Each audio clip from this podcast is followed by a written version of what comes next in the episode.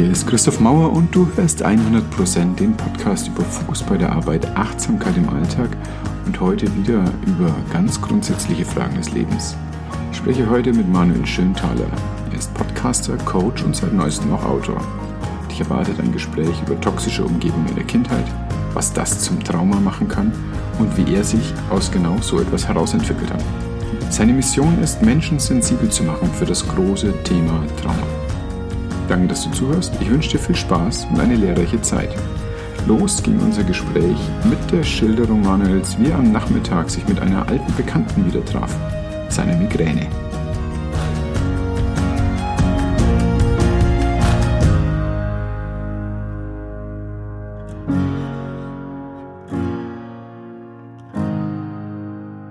Das heißt, ich habe heute Nachmittag eine ungeplante Selbstfürsorgepause einlegen müssen im Bett und dann hat natürlich meine ganzen ja, Termine, die ich heute drin hatte, weil ich heute tatsächlich Termintag habe, äh, ein bisschen durcheinander gebröselt. Und äh, naja, aber es läuft und ich bin da und ich freue mich.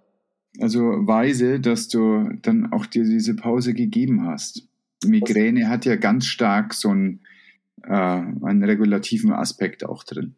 Total. Also ich habe das auch immer dann, wenn ich mich selbst tatsächlich vergesse, also meinen Körper, meine körperlichen Bedürfnisse. Und ich musste tatsächlich heute überlegen, weil ich kenne ja schon so die Parameter, die bei mir dann zusammenkommen. Äh, und dann ist mir eingefallen, ja klar, der eine Parameter, den ich übersehen habe, gestern halt zu spät ins Bett und die Nacht davor auch schon weniger geschlafen. Das packt mein System nicht lang und dann, ja, so ist es. Aber ansonsten muss ich sagen, klappt es mit der Selbstfürsorge sehr, sehr gut bei mir. Deswegen, ja, lasst mich halt so von Ort zu Ort führen. Ja. Gut, die musstest du auch erst lernen, ne? Genau, da denke ich, werden wir heute drüber sprechen. Och, lass uns gleich reindroppen. Also ich fand das jetzt gerade von dir einen so spannenden Anfang, äh, wo es ja wirklich um diese Interaktion zwischen Lebensführung, Körpersignalen, Achtsamkeit ähm, und eben dann einer Selbstfürsorge geht da werde ich jetzt hier keine warmen Worte mehr äh, verblödeln, sondern einfach direkt reingehen. Denn was du erlebt hast, ist schon, dass du einen Haufen Schmerzen durchgearbeitet hast, bis du dahin gekommen bist, dass du mit dir klarkommst. Wenn ich das so plump zusammenfassen darf. Das bringt es auf den Punkt, ja. Und äh, die körperlichen äh, Phänomene, die zeigen das natürlich immer wieder.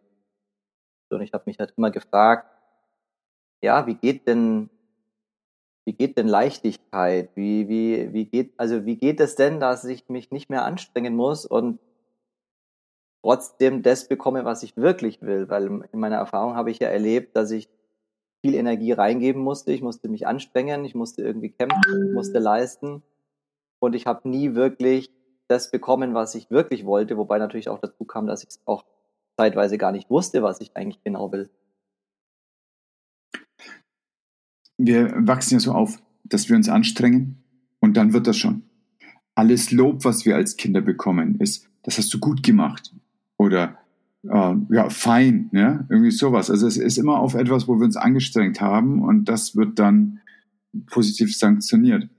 Und ganz selten bekommen wir als Kinder ein Lob für das, wie wir sind. Was übrigens witzig ist, ich trage gerade ein Shirt mit genau äh, mit so einem Mantra, Just Be. Ne? Aha, aha. Das war auf einem Seminar, was ich äh, vor wenigen Wochen besucht habe, so letztlich die Quintessenz von dem, um was es ging. Und, und ich habe das an einem Tag, wo wir ganz anstrengend wandern waren, kapiert. Das ist eigentlich ist das alles schon da. Hm. Eigentlich, egal wie ich mich gerade angestrengt habe, das war schon die ganze Zeit da. Und ich habe einfach nur mein Programm abgespult im Kopf, dass ich mich eben anstrengen muss, damit es klappt. Mhm. Und es hat mich sehr berührt, also zu Tränen berührt, diesen Moment zu haben, wo ich gedacht, nee, es war schon da, es war schon vorher da. Ich musste das nur erleben, dass es gar nicht notwendig war, mich so anzustrengen. Was war denn dein Moment, wo du so fertig warst. Ich, ich, war damals ja bloß in Schweiß und hatte ein bisschen Muskelkater, aber das hat bei dir eine ganz andere Auswirkungen oder ganz andere Dimension nochmal gehabt, hast du erzählt. Ja, also ich sag mal, bei mir war der Punkt, wo ich halt gemerkt habe, dass ich mit mir selber, meinen eigenen Bedürfnissen gar nicht in Kontakt bin und ähm, ja, irgendwie auch mein Leben nicht so richtig betrachte, äh, im Sinne von, wer bin ich, was macht mich aus, was will ich eigentlich, als mir meine Tochter vor, ja, inzwischen, inzwischen sind es fast zehn Jahre, den Spiegel vorgehalten hat, äh, weil sie eine suizidale Krise hatte, sich selbst verletzt hatte. Und ähm, ja, das fast zwei Jahre völlig unbemerkt ähm, an mir vorbeigegangen ist, weil ich so sehr mit mir selber, mit meinen eigenen Krisen, ich war damals in hm, Trennung von meiner Ex-Frau, äh, habe gemerkt, dass irgendwie der Job, den ich mache, beziehungsweise der Arbeitgeber, bei dem ich bin, dass das nicht mehr so passt. Ich habe quasi so, ja, so einen rundum Halschlag gemacht, weil ich gemerkt habe, irgendwie da passt vieles nicht. Ähm, und meine Tochter hat mir dann letztlich aufgezeigt, ja, schau mal her, da passt auch in unserer Kommunikation, in der Familie, im genau dem, was du beschrieben hast, in dem gesehen werden, passt was nicht. Und ähm, ja, ich bin sehr dankbar, dass ich dann auch ähm, ja wieder da war und ja wir das gesehen haben und uns dann ja auch dem annehmen konnten und zwar nicht nur ah, jetzt mal mit dem Finger auf die Tochter zeigen, die hat ja das Problem und da gibt es ja irgendein Symptom und vielleicht eine Diagnose, ähm, sondern ich wusste sofort in dem Moment, okay, jetzt ist Schluss mit Selbstbetrug, jetzt darf ich endlich anfangen, unter meinen eigenen Teppich zu gucken, wo ich so viel Zeug drüber gekehrt habe, äh, drunter gekehrt habe. Das heißt, ähm, ja, durfte, mir war bewusst, was das, was diese Krise für eine Auswirkung hat. Also erstens, um was es bei ihr geht, aber auch was es mir zu tun. Was mir nicht bewusst war und das kognitiv vielleicht schon. Ich wusste schon, dass da jetzt viel Veränderung kommt, aber sagen wir mal, was da dann noch in diesen zehn Jahren alles an Themen aufploppt und in welche Tiefe und welche Dimensionen das geht, äh, war mir so nicht bewusst, aber du siehst an meinem, an meinem Lachen beziehungsweise hörst es, es, also ich bin unglaublich dankbar, dass alles genau so erlebt habe, wie ich es erlebt habe, weil da, wo ich jetzt bin, wie ich mich jetzt fühle mit den Themen, mit denen ich in Kontakt bin, wie ich mit mir in Kontakt bin, auch wenn ich jetzt mal so einen Tag habe wie heute, wo dann mal zwei, drei Sachen zusammenkommen und die Migräne niederstreckt, aber bin so gut in Kontakt mit mir, wie ich es mein ganzes Leben lang noch nicht war. Und ich spüre diese Leichtigkeit, die ich mir immer gewünscht habe. Und äh, was war das, was äh, deine Tochter damals in dir angerührt hat? Letztlich diesen wunden Punkt, den ich nicht anschauen wollte. Also da war ja auch bei ihr etwas, hm, wo sie sich offensichtlich nicht gesehen gefühlt hat, ja, Mädchen, Hormonumstellung, Teenagerzeit, erste eigene Liebeserfahrung, aber dann natürlich ja, die Eltern, die gerade in Trennung sind. Wir sind sehr offen mit unseren Themen umgegangen. Das heißt auch ja mit den ähm, außerehelichen Erfahrungen, die ich und meine Ex-Frau dann zu dem Zeitpunkt gemacht hatten. Wir sind also da offen umgegangen, was in dieser Zeit quasi auch bei uns lief, was sie im Nachhinein als sehr positiv fand. Ich habe dann zeitweise, als ich mich so mit dem Thema Schuld beschäftigt habe, gedacht, boah, ich bin irgendwie auch daran schuld, an meinem offenen Umgehen und ein, mein, meinem Inneren mhm. nach außen kehren, dass das zu viel für sie war. Und ich kann mir schon vorstellen, dass das zeitweise auch so war. Aber mir ist halt auch bewusst geworden dann, dass ich halt vieles bei mir gar nicht. Ich werde das nie vergessen, als ich dann ähm, der Suizidberatungsstelle in München saß.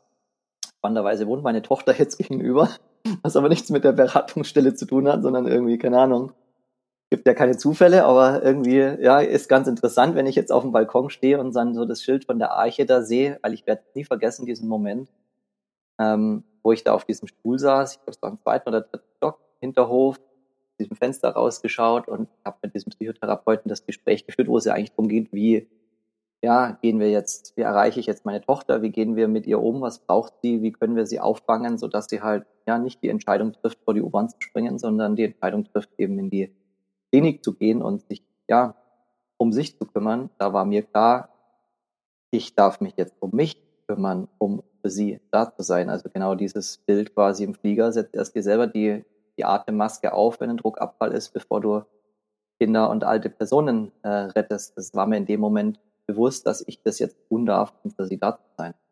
Gleichzeitig war es erst der Beginn. Mhm.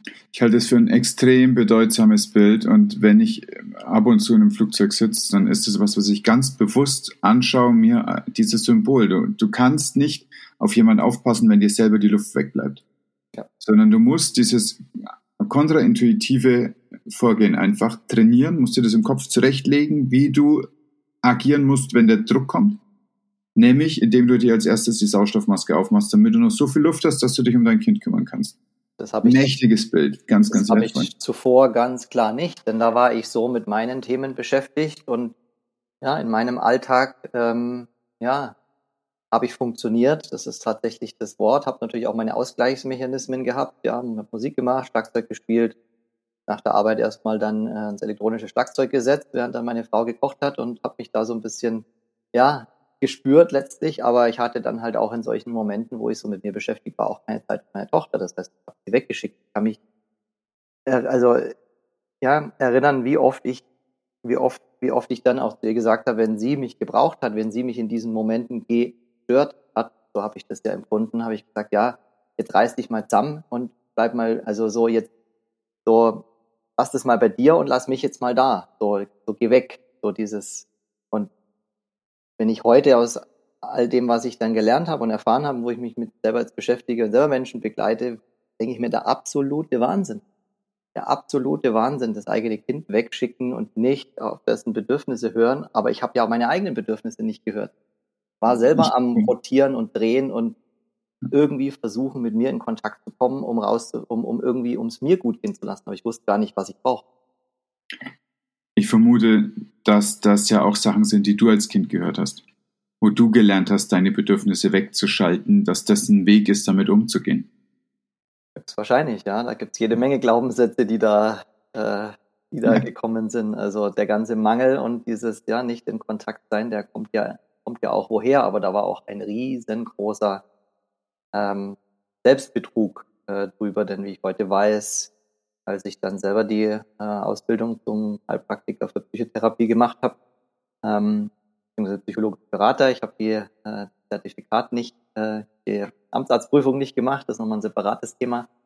Ähm, ja, äh, ist mir dann halt auch bewusst geworden, was halt ja ähm, wie, mein, wie das toxische Familiensystem, in dem ich aufgewachsen bin, seine Bedürfniskonflikte, wie es da keinen Raum gab, sondern die Bedürfniskonflikte halt in dieser co-abhängigen Beziehung zwischen, zwischen einer narzisstischen Mutter und einem dependenten Vater halt ausagiert wurden und ich stand da dazwischen. Ich habe immer gemerkt, da stimmt was nicht. Es war immer so dieses, dieses Bild von irgendwie, man funkt voneinander vorbei. Ich habe gemerkt, da passt was nicht und wenn ich Dinge in Kontakt gebracht habe, dann ist es am Schluss bei mir gelandet und mit dem Fazit, so, jetzt geh du mal, du bist jetzt nicht okay und äh, Papa muss sich jetzt um Mama kümmern, wenn die dann quasi ihre Täter-Opfer-Umkehr gemacht hat.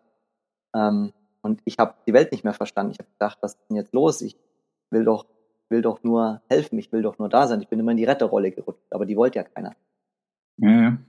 Und das ist, äh, das paternalisierte Kind nimmt sich eine ganz große Verantwortung, der es auch innerlich und äußerlich nie gerecht werden kann, aber wo es diese Verpflichtung spürt. Jetzt erzählst du da so lässig drüber. Das sind ja Jahre der inneren Arbeit zwischen diesem Moment, wo du gemerkt hast, wie ich es mache, klappt nicht, und dem, wie du jetzt davon erzählst. Und jetzt, ich kann dich sehen und äh, die anderen Menschen, die hier zuhören, können dich nicht sehen, aber du strahlst eine ganz große Ruhe aus und ganz starkes bei dir angekommen sein. Was ist denn in diesen Jahren dazwischen? Wie alt ist deine Tochter jetzt? Meine Tochter ist jetzt 23. Okay, also zehn Jahre ist es her, deine Reise. Mhm. Welche, welche Wege hast du eingeschlagen? Welche Mentoren hast du dir gesucht? Welche Aufgaben hast du dir gesucht, um äh, so ein Wachstum zu haben, dass du da ankommst, wo du jetzt gerade bist? Ja, das sind ganz viele Fragen, äh, ganz viele Themen. Und ich glaube, so das Erste, was ich mir gesucht habe, war erstmal der eigene Schmerz, den eigenen Schmerz zu spüren. Und den habe ich natürlich an der Stelle gespürt, wo ich gemerkt habe, habe meine Tochter übersehen, ich habe meine Tochter vergessen, ich habe meine Tochter weggeschickt, war nicht für sie da. War, Thema Schuld kam bei mir auch hoch. Ich habe mich schuldig gefühlt. Ich habe auch die ganze Schuld ähm, ja bei mir gesehen, weil zu dem Zeitpunkt da wusste ich noch nichts von äh, Trauma und transgenerationalen Zusammenhängen und so weiter. Habe ich nur gedacht, naja gut, bei mir ist ja irgendwas komisch, mit mir stimmt ja irgendwas nicht und meine Familie da ist irgendwie auch irgendwas komisch. Und drüben ist ja alles in Ordnung und das liegt alles an mir, dass das jetzt so ist. Ähm, und ähm, ja, dieser Schmerz dann in meinem, also das ist ein, ein riesengroßer Spiegel, der sich da oben gedreht hat in meiner Tochter, weil ich habe mich selbst gesehen. Ich habe ja meinen eigenen Schmerz gesehen. Ich habe meine eigene Depression gesehen, die ich bis dahin erlebt habe, aber nicht wahrhaben wollte. Das heißt, wenn ich Wochenenden hatte, wo ich mir die Decke über den Kopf gezogen habe, wo ich gewartet habe, bis jemand reinkommt, der mir die Bedürfnisse, die ich selber nicht wusste, von den Lippen abliest, was nicht passiert ist, weil ja meine Ex-Frau und meine Tochter beide nicht verstanden haben, was ist denn jetzt mit dem? Ja, der schläft halt das Wochenende durch, hm, irgendwie komisch. Aber ich, ja, antriebslos, konnte nicht, ich konnte nicht aus meiner Haut raus, aber ich habe gemerkt, da, da, da, da stimmt was nicht. Und es war dieser innere diese Hilflosigkeit, diese Ohnmacht, dieser innere Hilfeschrei, der nicht gehört wurde, den habe ich in dem Moment bei meiner Tochter gesehen und wusste in dem Moment sofort, es war wie so eine Verknüpfung, das, das hat sofort connected, wie so ein Magnet, den du zusammenhältst mit dem Nord- und Südpol, so klick hat das gemacht und ich wusste sofort in der Tiefe, ja, was da jetzt eigentlich dahinter steht und ähm, gleichzeitig hatte ich keine Ahnung, wie ich mich jetzt richtig verhalte. Ich hatte keine Ahnung, wo ich jetzt Hilfe finde. Ähm, hatte nicht wirklich eine Ahnung, was da jetzt alles auf mich zukommt, weil ich auch Angst davor hatte, jetzt mich mit meinen eigenen Themen auseinanderzusetzen. Aber ich wusste, jetzt kann ich nicht mehr wegschauen. Und ähm, ja, werde es dann auch nie vergessen, als ich dann ähm, ja mich meiner Tochter offenbart habe. Das war ein unglaublich erleichternder Moment. Also da ging es um sehr viel Verantwortung, weil es darum ging, ja, die letztlich zu überzeugen, äh, in die Klinik zu gehen und eben nicht den Weg Suizid zu gehen. Und das war natürlich für mich, ich habe eine unglaubliche Angst gehabt, dass da halt jetzt irgendwas falsch laufen könnte. Der Weg, ja, diese, diese Verbindung herzustellen, war letztlich die Verbindung mit mir herzustellen. Sie war der erste Mensch, dem ich erzählt habe, dass dieses Gefühl der Ohnmacht, der Suizidalität, dieses, dieser Sackgasse, dieses, dieser Hoffnung, dass es, dass es da irgendwie ein Ausweg sein könnte, dass ich kenne. Und ich habe in dem Moment, wo ich mit ihr, weiß ich noch genau, in München am Gärtnerplatz saß ich da. Es war Wochentag, weiß ich nicht mehr, aber es war ein Nachmittag, 15 Uhr, saß ich da und habe ihr das erzählt. Und in dem Moment, wo ich das ausgesprochen habe, habe ich mich so unglaublich mit mir verbunden gefühlt und gleichermaßen mit ihr verbunden gefühlt, weil wir ja in dem Moment, ja, sie wusste, dass ich nachfühlen kann, wie sie sich fühlt und durch ihr, ihre Situation bin ich mit mir in Kontakt gegangen. Wir haben beide quasi in dem Moment, ja, uns, uns gespürt und ja, auch wenn da irgendwie die Reise der ähm, ja, Beschäftigung mit den eigenen Themen erst losging, aber das war halt so dieser, dieser Türöffner, wo sie dann auch Vertrauen geschöpft hat und gemerkt hat, okay, mein Papa ist jetzt für mich da, der, der, der spürt mich, der, der hält mich, der begleitet mich und gleichzeitig durfte ich in dem Moment auch die wieder loslassen, weil sie damals mit einer Freundin äh, viel Zeit verbracht hat, die in einer ähnlichen Krise war, die sich auch selbst verletzt hatte und sie hat dann, äh, ja, sie wollte sich von dieser Freundin verabschieden, bevor sie in die Klinik geht und ich musste sie dann nochmal loslassen für eine Stunde, äh, damit sie mit der U-Bahn zu der Freundin fährt. Das waren die ja, heftigsten 60 Minuten, äh, weil ich natürlich nicht wusste, wird sie wieder kommen oder wird sie nicht kommen. Und gleichzeitig war es notwendig, gespürt, sie wird wiederkommen. So war es. Mhm. Da hast du natürlich einen, eine Verantwortungsübergabe bei ihr schon mal im Kleinen geübt, in 60 Minuten geübt, was dann ja letztlich das Thema sein durfte für sie. Ja. Ja. Denn auch sie musste, durfte sich dann ja genau dem stellen und ähm, ja, als wir dann diesen ganzen Prozess in der Klinik dann natürlich durchlaufen sind, da war natürlich erstmal viel Papierkram zu erledigen und Wartezeiten und ja, man wusste nicht so genau, was kommt da jetzt auf einen zu, was stellen die jetzt für Diagnosen. Jetzt heute, wo ich ja selber auch mit mich, mich mit Diagnostik beschäftigt habe, ähm, ja, blicke ich da auch so ein bisschen mit zwei verschiedenen Augen drauf zurück. Einerseits war ich dankbar, dass dann so manches dann irgendwie auch ja so benannt wurde, aber heute aus meiner heutigen Perspektive, ähm, ja, glaube ich, war das einfach schon ein, ein ganz wichtiger Schritt, weil wenn ich heute mit Menschen spreche, die ähnliche Themen haben, dann, ja, dann sage ich, geht eigentlich es gibt eigentlich gar nicht so viel. Es geht eigentlich darum, mit sich selbst wieder Kontakt aufzunehmen, sich selbst zu spüren, dahin zu spüren, wo der Schmerz ist, weil diesen unterdrückten Emotionen auch die Bedürfnisse sind, die wir, mit denen wir nicht in Kontakt sind und aus diesen Konflikten, die da draus entstehen, dann die Symptome dann äh, sich zeigen und die dann die Psychotherapie ja behandelt. Und ähm, mir war klar, dass das halt weitaus tiefer geht, aber ich war damals dann auch erst dank, erstmal dankbar, dass natürlich da jetzt jemand ist und dass sie da aufgenommen wird und dass da jetzt Sicherheit ist, in Sicherheit vor sich selbst. Ähm, und ich habe sie damals ja auch erlebt, wie ähm, ja, also was für eine Verfassung sie da war. Also das war wirklich war schrecklich, ja. Also das war wirklich ganz viel Hilflosigkeit und ähm, ähm, ja, und trotzdem hat sich dann so in so kurzer Zeit so viel verändert, auch bei ihr. Und ich habe die Entscheidung getroffen, dass ich mich jetzt selber um eine Psychotherapie kümmere. Und das habe ich dann auch gemacht. Ich bin dann spannenderweise da, wo ich gewohnt habe, zu dem Zeitpunkt direkt gegenüber, man mag es ja nicht glauben, ähm, war dann diese Beratungsstelle, wo man quasi äh, halt diese Vorgespräche geführt hat, um dann für eine Psychoanalyse äh, dann eben äh, einen Therapieplatz dann zu bekommen.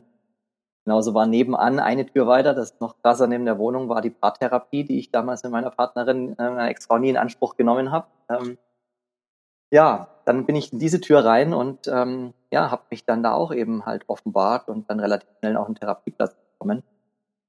Ähm, und ja, habe dann auch gleich beim ersten Therapeuten, bei dem ich war, mit dem habe ich connected und ja, war dann da fast sieben Jahre, weil ich mir gesagt habe, ich mache das so lange, wie es die Kasse zahlt.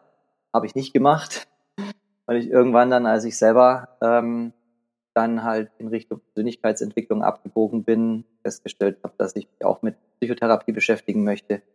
Habe natürlich dann auch andere Methoden kennengelernt, gerade aus der alternativen, äh, der alternativen Heilkunde, also jetzt nicht die nur die rein schulmedizinischen Wege, wie jetzt eben die tiefen Psychologie beziehungsweise Verhaltenstherapie. Ähm, habe natürlich da dann auch Dinge gesehen, die mich angesprochen haben, wie halt, ja, therapeutische Arbeit, man Teilearbeit macht, man mit inneren Anteilen arbeitet oder Transaktionsanalyse mit dem inneren Kind. Da konnte ich sehr viel mit anfangen. Und ähm, ja, gleichzeitig hat natürlich dann auch ganz viele Türen aufgemacht. Also als, also ich sage mal so, die, die, die Psychoanalyse, das hat so die Basis gelegt. Heute, wenn ich zurückblicke, sage ich auch jetzt heute in Gesprächen mit, mit Klienten, sage ich, ja, habe ich meinem Therapeuten ein Ohr abgekaut. Ja. Also ich habe die Therapiestunden waren grundsätzlich zu kurz. Ich habe geredet ohne Ende, ohne Ende, ohne Ende, ohne Ende. Auf einmal war die Stunde rum. Ich habe mir gedacht, ja, wir haben ja gar nichts gemacht. Aber das war halt das, was ich gebraucht habe, weil ich mich nicht gesehen gefühlt Und du hast echt eine, also eine Psychoanalyse gemacht. Ja, ja. Spa also. äh, ganz spannend. Ich habe mit ganz wenigen Leuten bisher gesprochen, die das äh, gemacht haben. Und ich betrachte das, diese Analyse immer so ein ganz kleines bisschen schmunzelnd, weil das so sehr im Verstand oft bleibt. Und sag mal, die Rationalisierung ist ja ein Verdrängungsmechanismus. Und das ist eine Tür, die bei der Psychoanalyse stets offen ist. Mhm. Wenn es zu, sag mal, zu schmatzig, zu feucht wird mit den Emotionen äh, und man sich dreckig machen könnte, dann kann man sich immer in die Rationalisierung flüchten. Ja. Und äh, also ich arbeite ja hypnotherapeutisch da gibt's das überhaupt nicht, sondern da hole ich die Leute immer direkt zurück ins Körpererleben. Und es geht immer so, und wie fühlt sich das jetzt im Körper an? Und was passiert denn jetzt im Körper? Und dann manche sagen, ja, und dann fühle ich das dann so, na, interessiert mich gar nicht so sehr, wie du es interpretierst, sondern wie fühlt sich das jetzt gerade im Körper an? Und manche Leute, die eher so den Trend haben, dann in die Rationalisierung sind, ich muss den Satz öfters sagen, andere können sich schnell in diese Körperwahrnehmung fallen lassen. Du hast ja deine Krise extrem körperlich gespürt, so wie du das gerade beschreibst, oder? Und dann aber trotzdem einfach nochmal, einfach, man kennt sich da ne, im Verstand, dann nochmal über den analytischen Weg. Und jetzt gerade aber hast du zum Beispiel gesagt, wie, wie du deine, deine Wohnorte oder deine Aufenthaltsorte auswählst. Das machst du intuitiv. Ja. Das ist ja jetzt wirklich, als hättest du so diesen Verstand, den Ratio einmal durchgespielt. Und jetzt kannst du auch auf deine anderen Energien zugreifen, dass sie sich leiten mögen. Ja. Ist das eine richtige Beschreibung oder wie, wie hast du denn diesen analytischen Weg und das, was danach kommt, erlebt? Ja, also du beschreibst es, du beschreibst es sehr gut, weil ähm, ja heute ist es genau das, worum ich mich am meisten kümmere, nämlich, dass ich mich selber gut spüre, dass ich mit mir gut in Kontakt bin, auch wenn ich mit Menschen in Kontakt bin, die diesen Weg gehen, die eine Begleitung suchen, geht auch. Die erste Frage im Gespräch ist, wie fühlst du dich gerade? Das ist der Opener, ja. Ähm, und das wusste ich halt ganz lange nicht, dass das eigentlich der, dass das der Schlüssel ist, weil ich habe mich ja nicht gespürt. Und deswegen hatte ich Depressionen und deswegen wusste ich gar nicht, was meine Bedürfnisse sind und deswegen hatte ich auch keinen Kontakt mit meiner Tochter auf dieser emotionalen Ebene. Ähm, aber meine Tür und mein Weg mit all diesem ja, Wahnsinn im wahrsten Sinne des Wortes, ähm, den ich in meinem Familiensystem erlebt habe, weil da gibt ganz klar eine Mutter mit Wahnvorstellungen, die so von ihren Überzeugungen überzeugt ist und ja, bei den Warnkriterien, ja, ist ja so, ist, ist der Mensch ist so fest davon überzeugt, dass das so ist, der lässt sich von, von nicht im Gegenteil überzeugen. Wenn du dann aber merkst, das stimmt nicht, das passt nicht zusammen, musst du ja irgendwie als Kind damit umgehen. Das heißt, ich bin in den Kopf geflüchtet, wie ganz viele Menschen. Ich habe mir da meine Erklärungen gesucht. Ich habe großes Bedürfnis, ja, Dinge zu greifen. Das ist immer so Menschen, die eher so aus der Körperwahrnehmung kommen, die äh, ja, die fühlen sich davon dann so ein bisschen getriggert. So, ja, du sagst immer, du musst es greifen. Ja, das war mein Überlebensmechanismus. Ich musste rationalisieren, ich musste das irgendwie greifen, dass das, was ich nicht, was, wo mir die Erklärung oder die, wo ich gemerkt habe, das, was ich im Außen erlebe, dieses Theaterstück, was mir vorgespielt wird, ist nicht das, was draufsteht. Da ist was anderes drin, aber keiner sagt mir, was drin ist und ich muss selber rausfinden, was es eigentlich ist. Und ähm, dadurch bin ich natürlich auch von mir weggekommen. Dadurch bin ich natürlich aus meinem Körper raus und habe natürlich auch ja meine Gefühle immer weniger wahrgenommen. Aber ich bin natürlich Experte geworden darin, Dinge rational zu greifen und erklären zu können. Deswegen auch ein, ja, ein IT-Job dann gehabt, einen IT-Vertriebsjob, wo ich nichts anderes gemacht habe, dass ich Menschen die technisch hochkomplexen Produkte, die wir verkauft haben, erklärt habe.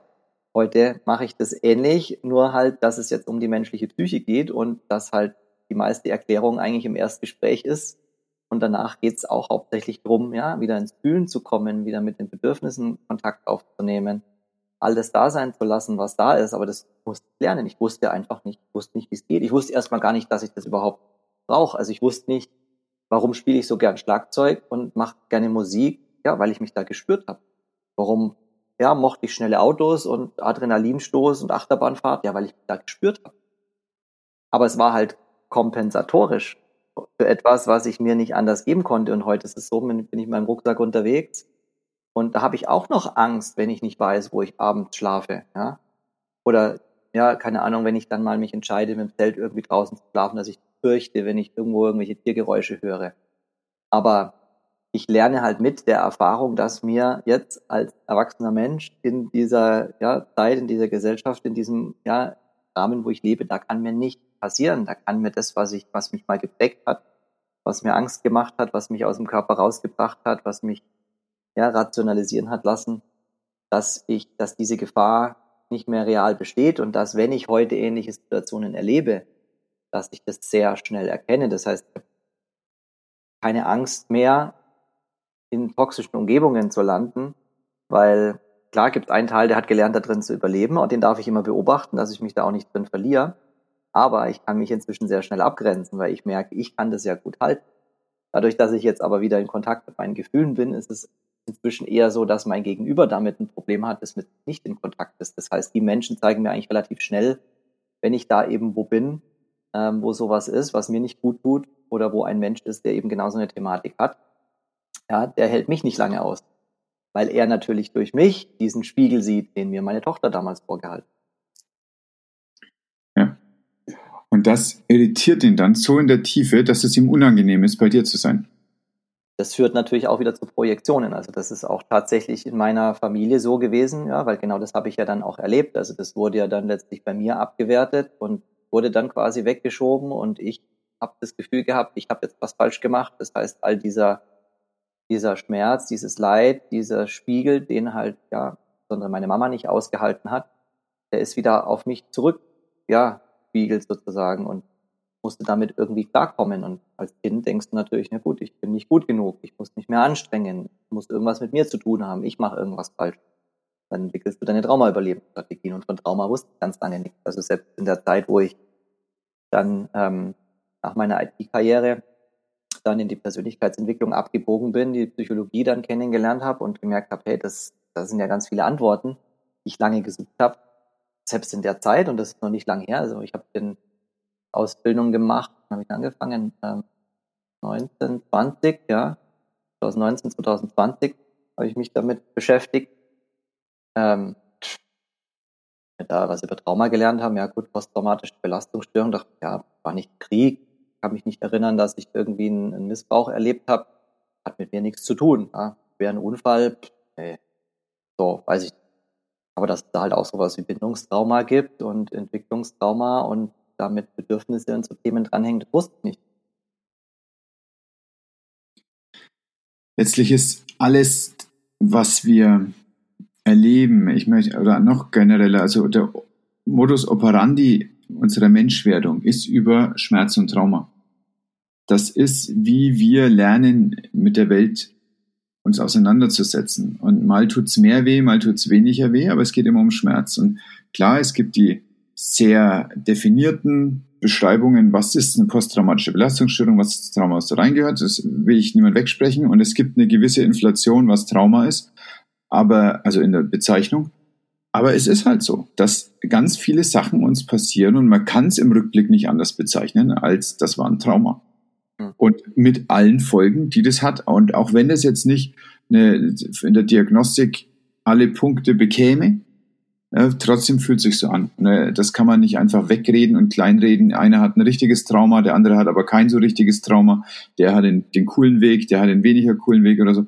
Sondern ich denke, es ist wirklich so, dass da, wo eben dieser Schmerz entsteht, wir dadurch eine Möglichkeit bekommen, uns zu erleben, uns zu destillieren, was uns wirklich ausmacht und dann zu entscheiden, wenn dieser Schmerz schon obligat ist, ist dann das Leiden obligat oder ist es fakultativ? Hm. Wie gehen wir damit um? Wie betten wir das in unser Lebensnarrativ ein? Hm. Wollen wir, dass aus diesem Schmerz was wird, was wir unser ganzes Leben mit uns mitschleppen? Ist das unser Thema, den Schmerz zu haben? Dann ist es ein Leiden. Oder nehmen wir den Schmerz und äh, transzendieren den Schmerz und gehen da durch und gucken, was dahinter steckt. Das heißt nicht, dass es nie wieder Schmerzen geben wird. Wird halt zu anderen Themen sein. Aber es ist immer die Entscheidung, gehen wir durch den Schmerz durch oder lassen wir den vor uns stehen. Und dann entweder wird aus, aus dieser Angst eine Furcht, äh, das ist ja immer noch ein Gefühl, aber bedeutet, ich habe das, ich habe die Überzeugung, ich kann mich dem stellen. Oder es ist eine Angst, die mich ganz überraschend und subtil von den Beinen reißen kann und von der ich nie weiß, wann sie kommen wird. Dann ist es ja dieser unbekannte Feind und das ist ja dann letztlich auch etwas, was natürlich dann eine Ohnmacht an anderer Stelle erzeugt, die natürlich dann wieder zu anderen Phänomenen führt und der Körper hat das ja alles abgespeichert. So ist es.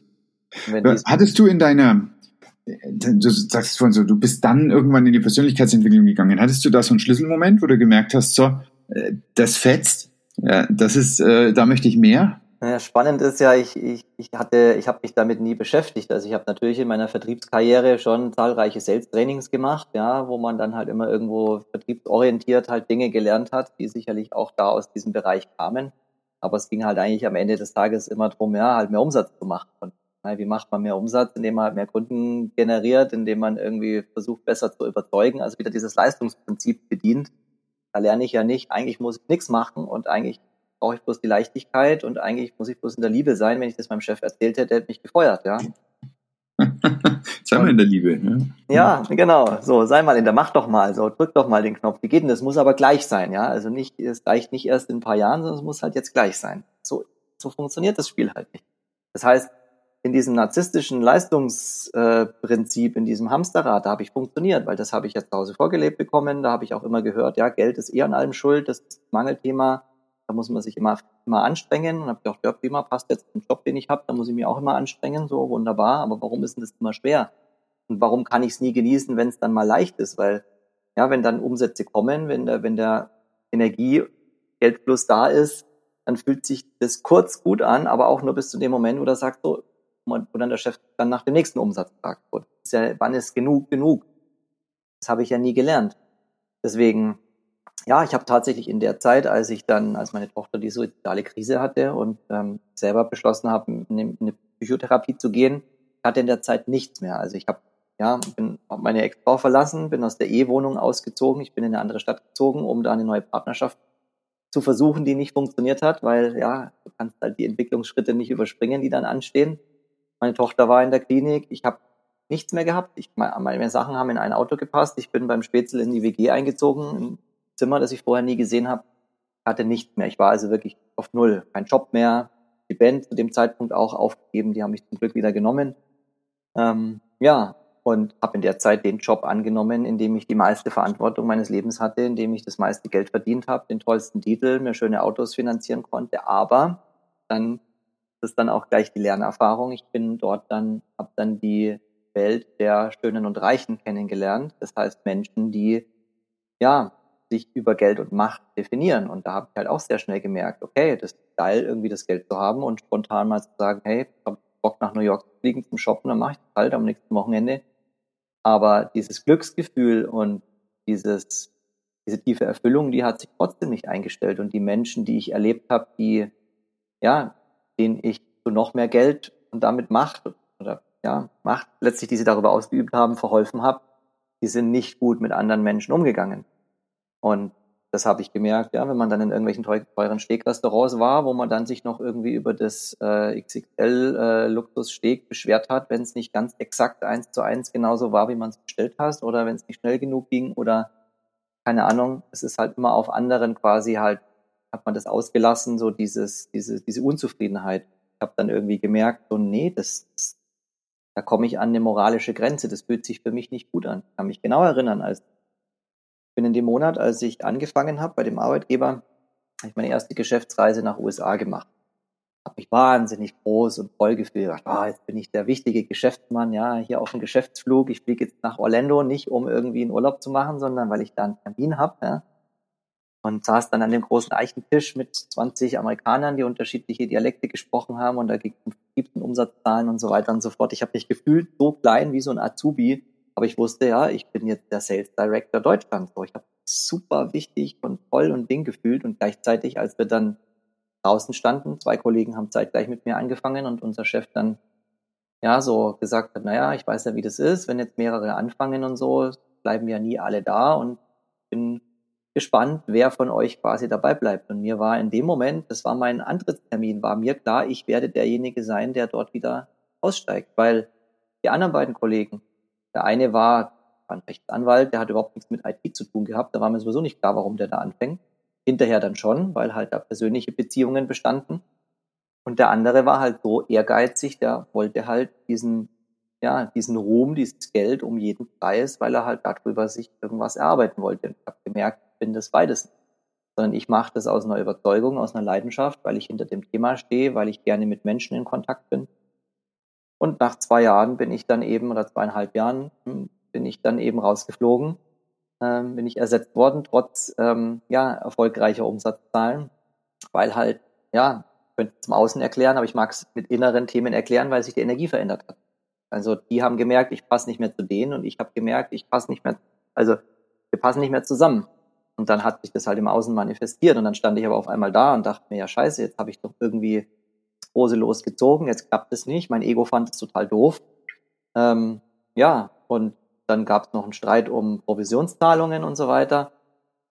Ja, und dann habe ich halt äh, irgendwie versucht, wieder was Ähnliches zu finden. Und das hat aber halt einfach nicht geklappt. Also alles, was dann da kam, was irgendwie in so in dem ähnlichen Gewand daherkam, hat einfach hat nicht gematcht. Und dann habe ich innerhalb von einem Jahr drei zweite Wahljobs gehabt, wo jede Erfahrung schlimmer war als die andere dann auch in toxischen Umgebungen gelandet bei äh, ja, neurotischen Chefs, zwanghaften Chefs und ja, es wurde halt ständig das gleiche Thema, Bedürfniskonflikt, wurde mir halt in anderer Form quasi präsentiert, bis ich irgendwann gemerkt habe, stopp, cut, hier muss ich raus. Es ist nicht der Sportwagen, der mich glücklich macht oder die Zahl auf dem Gehaltscheck oder der Titel auf der Visitenkarte, sondern das ist was anderes. Aber ich habe keinen blassen Schimmer gehabt, was das sein soll. Das Einzige, was mein Kopf denken konnte, war, weil so habe ich mich wahrgenommen. Ich habe ja Fachinformatiker gelernt, dann im Vertrieb gearbeitet, also technische Basis, aber vertriebliche Arbeit. Und ich habe immer gedacht, naja, Vertrieb macht man halt, wenn man sonst nichts gelernt hat, so ungefähr. Äh, so kann halt alles so ein bisschen, aber nichts gescheit. So habe ich mich wahrgenommen. Heute weiß ich, ich konnte halt unglaublich gut mit Menschen umgehen und konnte den, konnte mich um ihre Bedürfnisse, ich habe hab sie gesehen, ich habe sie gehört, ich konnte ihre Bedürfnisse wahrnehmen und dann entsprechend was dazu anbieten. Ich hab, war nie der Hardseller, sondern es ging immer über Beziehung, immer über Vertrauen und gut, so war das im Vertrieb auch natürlich über die äh, über die Rabatte, sprich den Preis, den am Schluss man dann in der Einkaufsabteilung gemacht hat. Aber ähm, ja, ich habe halt dann gemerkt, so okay, was könnte sein? Ja, Vertriebstrainer. So, möchte mich selbstständig machen. Wusste, ich will mein eigenes machen Vertriebstrainer konnte ich denken. Da habe ich dann an so diese äh, Chaka-Typen gedacht, die so über die Bühne hüpfen und so, hey, Motivation, habe auch schon gedacht, nee, das bin ich auch nicht. Ich mag da irgendwie nicht so eine Show machen. Aber irgendwie so in die Richtung ging's. Und dann, ja, habe ich eine Weiterbildung äh, bezahlt bekommen damals vom Arbeitsamt, weil ich dann arbeitslos war. Die hieß Business Coach und Trainer. Ich habe deswegen den Trainer gemacht, aber was Coach macht, was Persönlichkeitsentwicklung ist, keine Ahnung. War dann da in dreieinhalb Monate in Vollzeit und nach den ersten zwei Wochen habe ich gedacht, was scheiße, genau das, was ich suche. Hier geht's voll ab, hier passieren genau die Dinge, die mich interessieren. Und dann bin ich halt tiefer und tiefer und tiefer reinge, reinge, reingerutscht, wusste, okay, das will ich machen. Keinen blassen Schimmer wie, wusste nicht, wie Selbstständigkeit geht, hat mir mein Papa leider nie vorgelebt, weil da habe ich immer nur erlebt, er ist zu Hause, ja, mal ein paar Termine, aber das Geld war ja eh mal an allem schuld. Das heißt, da war ja so immer dieses Mangelthema da. Also ich wusste einfach gar nicht, wie Selbstständigkeit geht, was ich da machen muss, was, wie, das, wie das funktioniert, auch wie das im Positiven funktionieren kann. Ich durfte also diese Erfahrung selber machen. Und ja, es begann dann damit, dass ich dann Mitte 2019 gegründet habe, ohne Businessplan, ähm, einfach, einfach angefangen und ja, in der naiven Hoffnung, ja, irgendwie werden da schon Kunden kommen. Ja, und war natürlich nicht so und habe dann meine Erfahrungen gesammelt mit Workshops, mit einer Kollegin gemeinsam. Ähm, dann haben wir begonnen, Dinge zu machen, äh, Retweets geplant und das ging dann auch gut. Das ging dann auch in die richtige Richtung, weil die Kollegin den richtigen passenden Vibe so dazu gebracht hat. Die war also eher so, auch von ihrer Traumabprägung, so würde ich es heute sagen, eher der körperorientierte Typ. Das heißt, wir waren einfach, ja, männliche Energie, weibliche Energie, rationaler Typ, körperorientierter Typ, ich eher so, der so die schnellen Lösungen wollte und dieses motivierende Element, sie eher so dieses annehmende, ruhige, super Team. Haben uns natürlich auch getriggert, konnten es aber in Kontakt bringen. Ähm, ja, und dann kam Corona. Das heißt, das, was wir gerade begonnen hatten zu tun, war auf einmal nicht mehr möglich. Und ja, dann hat sich alles auf Online verlagert. Ich hatte überhaupt keine Lust auf Online. Also ich war ja dankbar, dass ich jetzt mit Menschen gemeinsam, ja, vor Ort an einem, haben dann Hütte gehabt im Wald, wo wir mit Menschen gearbeitet haben, wo wir im Kontakt waren. Da haben wir Visionsarbeit gemacht, da haben wir die Natur gespürt, da haben wir uns gespürt, da sind Ideen entstanden, da sind Bilder entstanden, da waren wir im Unterbewusstsein und das war toll. Ja, also richtig, richtig toll. Wir haben mit allen Sinnen auch das Essen und die, die gemeinsame Zeit dort und Wahnsinn. Und ich habe dieses Wochenende, das werde ich auch nicht vergessen, da komme ich nochmal zurück zum Anfang, Stichwort Körpersymptome. Mein Körper kam damit nicht klar.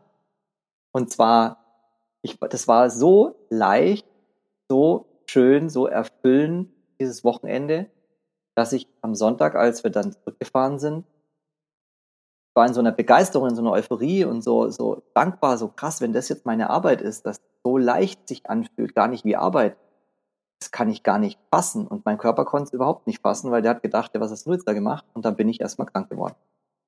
Das heißt, Vollgas runtergerauscht und ja, bin, bin krank geworden. Ich war dann im Bett, habe hohes Fieber gehabt. Mein Körper hat erstmal gesagt, also hier, Moment mal, so, so leicht nicht. Ja. ja, und dann hat sich eben alles halt verändert. Die Dinge haben sich online verlagert ähm, und meine Kollegin hat dann ja, einiges dann auch ausprobiert, neue Formate und ich habe erst einen totalen Widerstand gespürt, weil ich gemerkt habe, so, ich will das gar nicht online machen. Und ähm, habe dann auch eine Zeit lang das nicht gemacht, habe erstmal, ja, bin damals dann, ähm, das war auch noch eine Veränderung, damals habe ich dann meine Wohnung aufgegeben, München, äh, dem ich mich zuvor auch in der Zeit, als ich die Weiterbildung gemacht habe, auf meiner ja, damaligen Partnerin getrennt habe. Ähm, auch nochmal eine separate Geschichte ist, äh, und ja, als ich die Wohnung dann aufgegeben habe, ähm, ja, bin ich wieder zu meinen Eltern gezogen aus einem.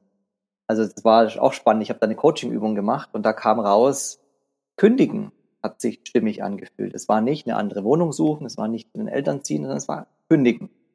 So dieses Ding einfach, ja, fast du So, ja.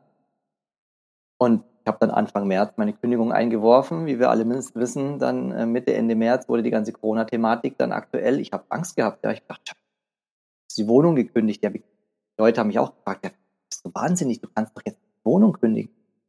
Und wo willst du denn jetzt überhaupt hin? Und keine Ahnung, das hat sich stimmig angefühlt. Ich weiß auch nicht, ja.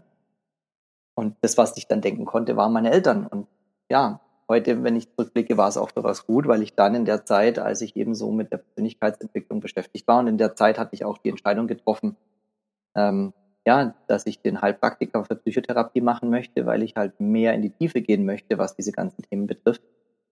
Ähm, und war natürlich ein Geschenk, weil ja, mit den Menschen, die einen selbst geprägt haben, genau die Themen zu lernen, die einen selber ausmachen und wo man vielleicht ja, Labels und Diagnosen dort selber dran heften würde und dann die Erfahrung zu sammeln, wie reagiert denn der jetzt, wenn ich mit dem über Zwangsstörungen oder Persönlichkeitsstörungen oder sowas spreche, das war für mich das Element, wie ich das auch gespürt habe, so ja, wie das erlebbar wird mit anderen Sachen, denen ich jetzt nicht so Berührungspunkte hatte. Gut, da habe ich mir auch schwerer getan, die Sachen dann zu lernen.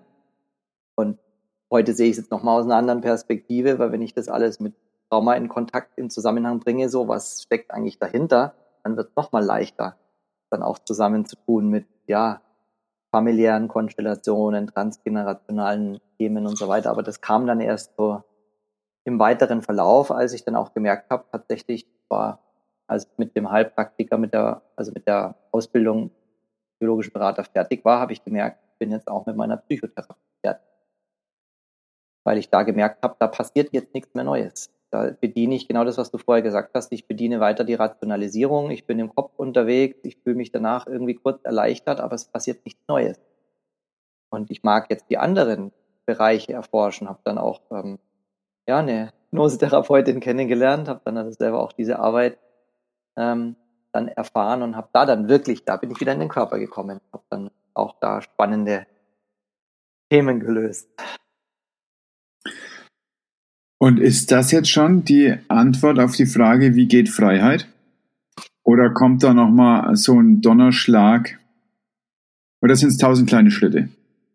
Naja, also ich glaube, dieser eine große Schritt, dieser eine große, dieses eine große Happening, das ist immer so dieses Wunschdenken, so die Hoffnung, die man hat, aber es sind halt, Faktor sind die vielen kleinen Schritte, aber ich glaube schon, dass es halt, ja, den Donnerschlag braucht, wie jetzt bei mir eben die Krise mit der Tochter und ganzen Veränderungen in meinem Leben, um halt auch Dinge zu verändern.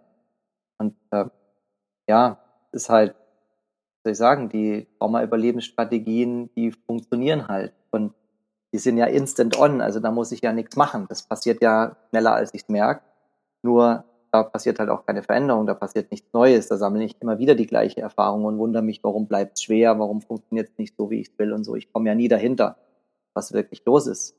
Das heißt, mich hat es gechallenged, genau diese ganzen Krisen, die da waren, auch diese Herausforderungen, dass ich dann immer wieder gemerkt habe, ich möchte Dinge loslassen, wie die Wohnung zum Beispiel, dann wieder in einer toxischen Umgebung, in dem Fall bei meinen Eltern, wo ich mir eigentlich Geborgenheit, Sicherheit wünsche, gleichzeitig aber wieder dieses, diesen Widerspruch, diese, ähm, ja, diesen Kontrast erlebe, den ich aber gebraucht habe, um auch dahin zu gucken und für mich daraus zu lernen, was heißt das jetzt für mich, um dann den nächsten Schritt zu machen der kam halt dann durch die ganze Corona-Krise, okay, jetzt kannst du nicht mehr offline arbeiten, online arbeiten.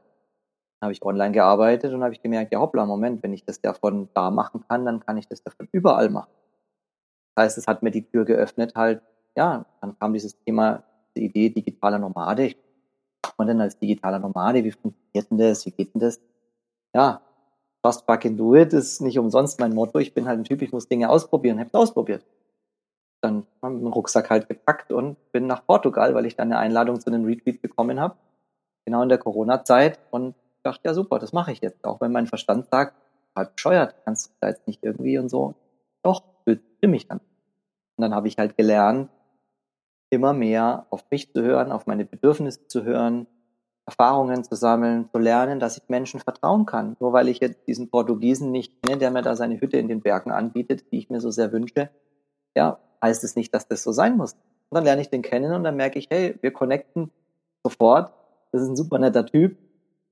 Ja, ähm, wird spontan zum, zum Grillen eingeladen, lerne Menschen kennen und so weiter. Also es öffnet sich so viel, wenn man ins Vertrauen geht. Und das ist genau das, was ich jetzt auch auf meiner, Entschuldige, was ich jetzt auf meiner Reise auch lerne, ähm, dann fast forward. Ich habe mich dann entschieden, meine Wohnung aufzugeben, also auch bei meinen Eltern komplett auszuziehen, habe alle Möbel verkauft, verschenkt, ähm, habe dann nur noch wenige Klamotten eingelagert in Kartons. Ähm, ansonsten habe ich alles, was, was ich brauche, liegt hier hinter mir auf meinem Rucksack. Ähm, und ja, ich lasse mich jetzt treiben. Das hat sich in so Etappen ergeben, also wo ich immer mehr losgelassen habe, wo ich immer mehr mich geöffnet habe, wo ich immer mehr ausprobiert habe. Und jetzt ist es halt teilweise so, dass ich an dem Tag gar nicht weiß, wo ich abends sein werde oder übernachten werde. Und mal macht mir das mehr Druck. Und das Spannende ist, sobald ich diesen Druck nachgebe im Sinne von versuche jetzt Sicherheit zu kreieren, Angstspirale, dann wird's, dann bin ich im Kopf, dann spüre ich meine Intuition nicht mehr, dann weiß ich überhaupt nicht mehr, was ich will, dann kommt auch nichts. Und wenn ich mich traue, so wie wo ich mit dem Zug dann von, äh, von, von Peißenberg dann äh, rüber nach Innsbruck gefahren bin. Ähm, ja, nicht wusste, wo ich überhaupt hinfahre, wo ich überhaupt übernachte. Es war schon Abend, es war schlechtes Wetter. Das draußen schlafen war, war nicht wirklich denkbar in den Bergen. Ja, dann lerne ich halt einen Typen an der Bushaltestelle kennen, den ich halt nach einem Backpacker-Hotel fragt, der mich zu sich auf seine Couch einlädt. Ja. Also es passieren dann Dinge, wo vorher der Verstand sagt, geht doch nicht und da musst du doch wissen und ja, nee. Es geht fast wie, wie es auf deinem T-Shirt steht, oftmals darum, genau präsent zu sein, im Moment zu sein, da zu sein, das fließen zu lassen, was gerade fließen möchte, dem Raum zu geben, was gerade da ist und das klappt halt mal besser und mal schlechter. Das klingt so, als ob das was wäre, was du auch deinen Klienten weitergibst. Hast du, bei dir selber ist es ja also gekeltert aus deinen Lebenserfahrungen, aber gibt es da irgendwie so ein, so die drei Top-Übungen, die Leute sich hernehmen können, wenn sie merken, dass sie jetzt gerade aus der Intuition rausgehen, wie du sie wieder zurückbringst dahin? Das ist eine gute Frage. Also so drei Top-Übungen habe ich jetzt nicht, äh, nicht parat, weil ich auch da tatsächlich sehr intuitiv arbeite mit den Menschen. Das heißt, wenn ich im Kontakt bin, dann kommen die Dinge, die ich gerade, wo ich gerade merke, was gerade gebraucht wird, weil es ja auch sehr individuell ist. Also es gibt ja Menschen, die aus ganz unterschiedlichen Gründen mh, sich zum Beispiel nicht trauen, jetzt ihre, dieses Sicherheitsbedürfnis loszulassen. Und ähm, dann gibt es halt unterschiedliche Ansätze, wie ich sozusagen dann diesen Menschen die diese Tür öffne. Also bei manchen ist es tatsächlich die Geschichte zu erzählen, mit dem guten Beispiel, mit dem Beispiel voranzugehen, so was ich erlebt habe, dass das was öffnen kann. Es kann aber auch sein, dass der Mensch einfach, dass der selbst und seine eigene Größe, das was alles schon da ist, gerade überhaupt gar nicht spürt. Das heißt, es darum geht, dieses Bewusstsein dafür zu bekommen oder dass ein Mensch halt komplett im Kopf ist und gar nicht im Körper ist ähm, und dann geht's halt drum, diese Türen, diese Türen zu öffnen. Und das geht auch meistens nicht auf, Drop, auf Knopfdruck. Ich habe heute Morgen zum Beispiel mit einer Klientin, das wäre vielleicht so eine Geschichte, mit der habe ich eine Visionsreise gemacht. Das heißt, da ging es halt um, ähm, ja, so um dieses Thema Verbundenheit, tatsächlich auch körperliche äh, Verbundenheit. Also da geht es auch um ein körperliches Leiden, wo die Verbindung quasi getrennt ist. Ähm, und ähm, ja, das hängt aber auch damit also da in dem Fall zusammen auch mit Bedürfnissen, also mit dieser Verbund, mit diesem Verbundensein, mit, mit dem, was ich wirklich will. Und wenn dann da diese Frage kommt, die habe ich am Anfang ganz oft, stelle ich auch meinen Klienten, die hören die ständig. So, wie willst du es haben?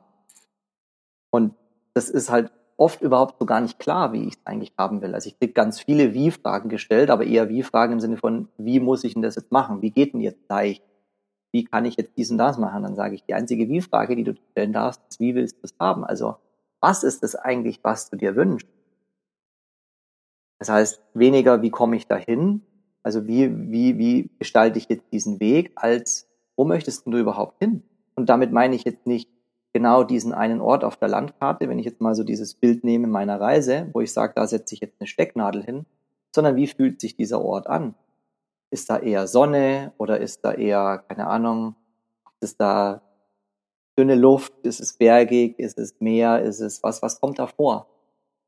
Und dann lasse ich mich, und dann kann ich natürlich diesen Teil mit Visionsarbeit zum Beispiel über äh, künstlerische Arbeit, also wir malen auch gemeinsam, wo wir ja total intuitiv malen und das ist das, was das Unterbewusstsein braucht, um dann auch da die Dinge rauszukitzeln und da findet man natürlich dann auch genauso die Blockaden. Ähm, mit denen man dann eben halt arbeiten kann. Was weiß ich, Stichwort innerer Kritiker zum Beispiel, wenn der halt recht laut ist und sagt, ja, aber du darfst dir nicht so viel Freude erlauben, es darf nicht so leicht sein, es darf nicht so schön sein. Ja, dann geht's halt drum, genau dem Raum zu geben, dann geht's drum, Erfahrung zu sammeln, dann klicke ich die Menschen raus und sag dann, ja, dann machst du jetzt mal, machst du jetzt mal eine Erfahrung, wo du denkst, es kann überhaupt nicht gehen, probier's doch mal aus.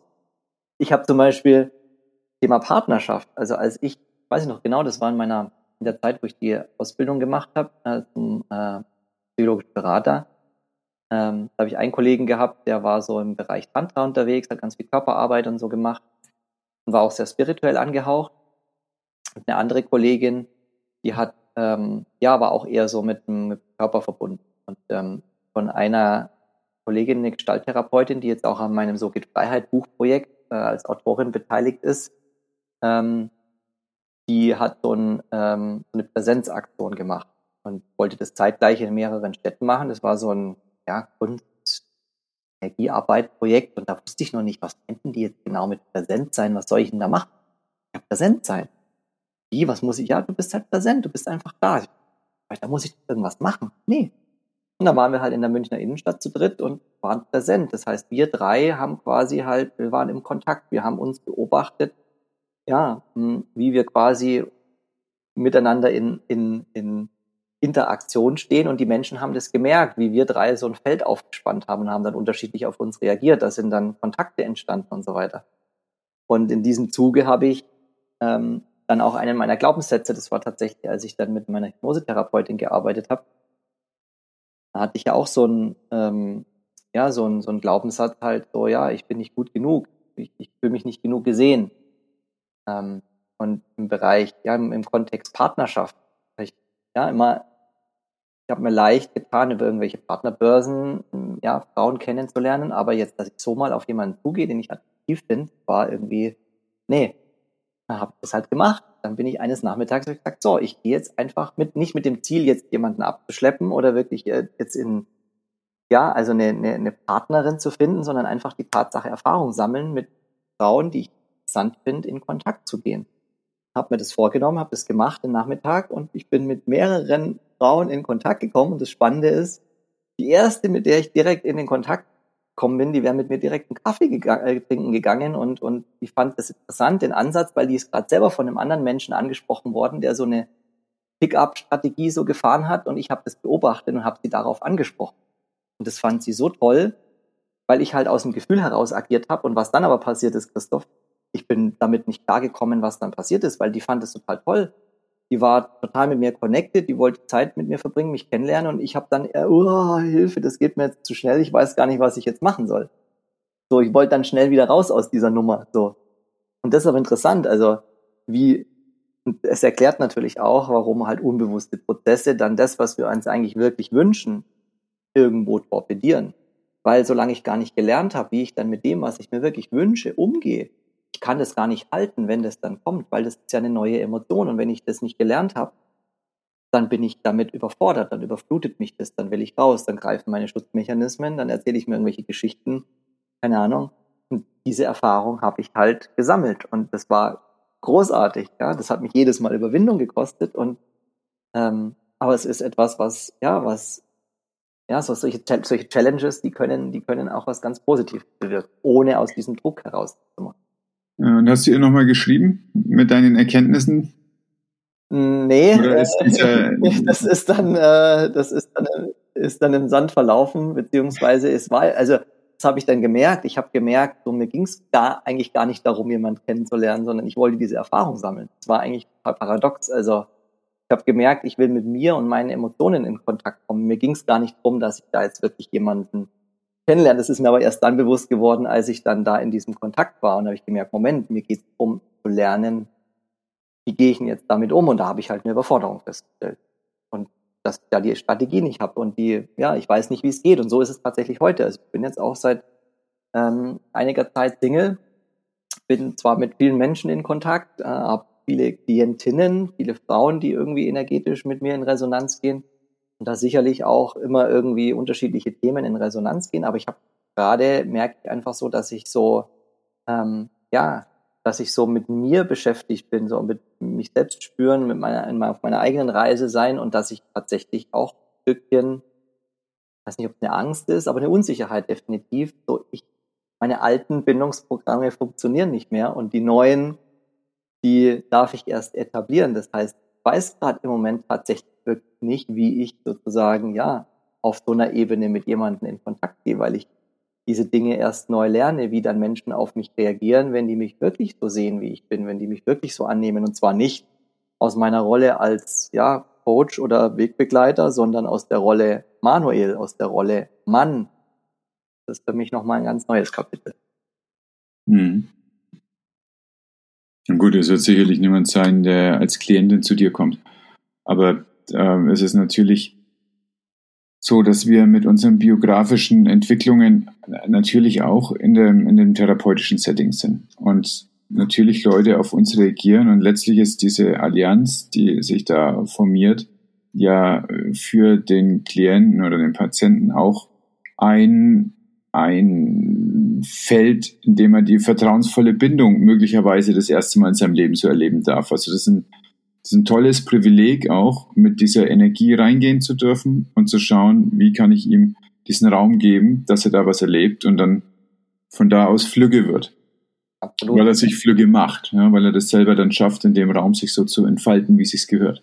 Und das ist auch eine riesengroße Verantwortung, weil mein Themenschwerpunkt liegt ja aufgrund dessen, wo ich auch unterwegs bin oder groß geworden bin, auf toxischen Beziehungen. Das heißt, eben gerade da, wo Menschen halt große Vertrauensprobleme entwickelt haben, wo es darum geht, ja, emotionale Manipulation, ähm, Gaslighting, alle möglichen Manipulationstechniken, die man da so kennenlernt, wo Menschen halt oftmals, ja, ähm, auch selber manipulieren, um Bindung, um Kontakt herzustellen, unbewusst. Das heißt, da geht es wirklich ganz, ganz viel drum, eben diese neuen Bindungserfahrungen möglich zu machen, diese zu sammeln und damit dieses, ja, eine Neuerfahrung zu sammeln. Es ist eigentlich Neuerfahrungsarbeit, wenn man so will, was da passiert. Die darf ich natürlich selber auch machen. Ja, ja. Erzähl mal äh, bitte noch was zu diesem So geht Freiheit Buch. Du hast gesagt, da sind mehrere Autoren drin. Mhm. Und um was handelt es sich da? Ist das dann so ein Workbook für Leute oder ist das so ein Buch, was Visionen vorgibt, dass man so sagen kann, so und so, das möchte ich auch als Weg haben? Was stellt mir denn da drunter vor? Das ist ein Mutmachbuch. Ähm, das ist entstanden. Ähm, ich habe einen Podcast. Der Podcast ist jetzt zwei Jahre draußen und den habe ich gestartet, als ich damals mit meiner Hypnosetherapeutin an einem Thema gearbeitet habe, wo es darum ging, ja, mich selbst zu zeigen. Also ich hatte ein Thema, mich zu zeigen. Ähm, hatte damals ja keinen ähm, äh, YouTube-Kanal, wo ich jetzt mich so als Coach oder Wegbegleiter präsentiere, sondern eher halt so privat irgendwie, was weiß ich mal, irgendwelche Racing-Videos oder Musikvideos in irgendwelchen Konzerten oder so. Und ähm, ich hatte Lust, einen Podcast zu machen. Das hat sich aus einer Formatidee ergeben, die ich mit einer Kollegin damals hatte, eben als dann die Corona-Thematik kam und wir das eben nicht mehr offline machen konnten, ist daraus dann dieses Just Fucking Do It und damit äh, ein Podcast geworden. Ähm, und Fast Forward, ähm, der war super erfolgreich. Ich habe total viele Menschen, ähm, haben da Lust gehabt, ihre persönliche Geschichte zu erzählen von, ja, warum sie es einfach machen, warum sie halt ihren Weg gehen, was sie für spannende Erfahrungen gesammelt haben. Mein erster Gast hat halt über seinen Burnout, seine Depression und seine Suizidalität gesprochen.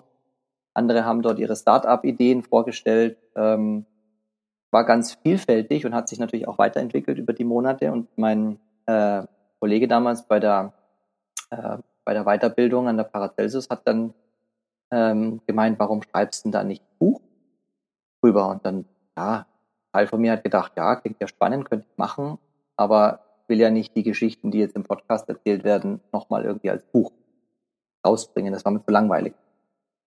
Und ein Jahr später hm, habe ich dann jemanden kennengelernt, einen, einen, Schauspieler, Kabarettisten, der ein Fan von meinem Podcast ist, ähm, der mich zu sein, auf seinen Wohnwagen nach Kreta eingeladen hat, auf dem ich dann drei Monate, äh, wo ich drei Monate überwintert habe als ich ihn kennengelernt habe, fragte er mich so im Nebensatz, ob ich jemanden kenne, der seine Biografie schreiben könnte.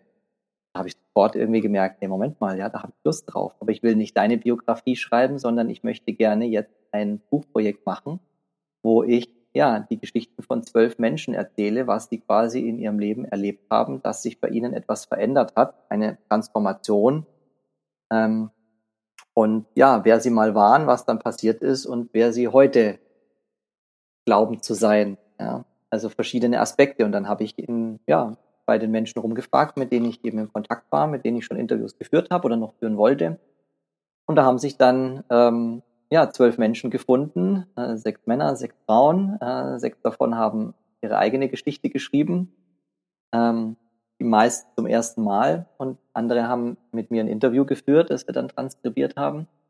Und daraus ist dann ein äh, Buch entstanden, in dem jetzt zwölf Menschen ihre Geschichte erzählen, ihrer Transformation, wie sie quasi erlebt haben, dass für sie Freiheit geht. Und das ist natürlich immer eine Momentaufnahme. Das heißt, wenn man da wahrscheinlich ein paar Jahre später draufblickt, wird man nochmal ganz andere Erkenntnisse dann haben. Und irgendwie gibt es da halt so einen unsichtbaren roten Faden, der das irgendwie alles so zusammenhält.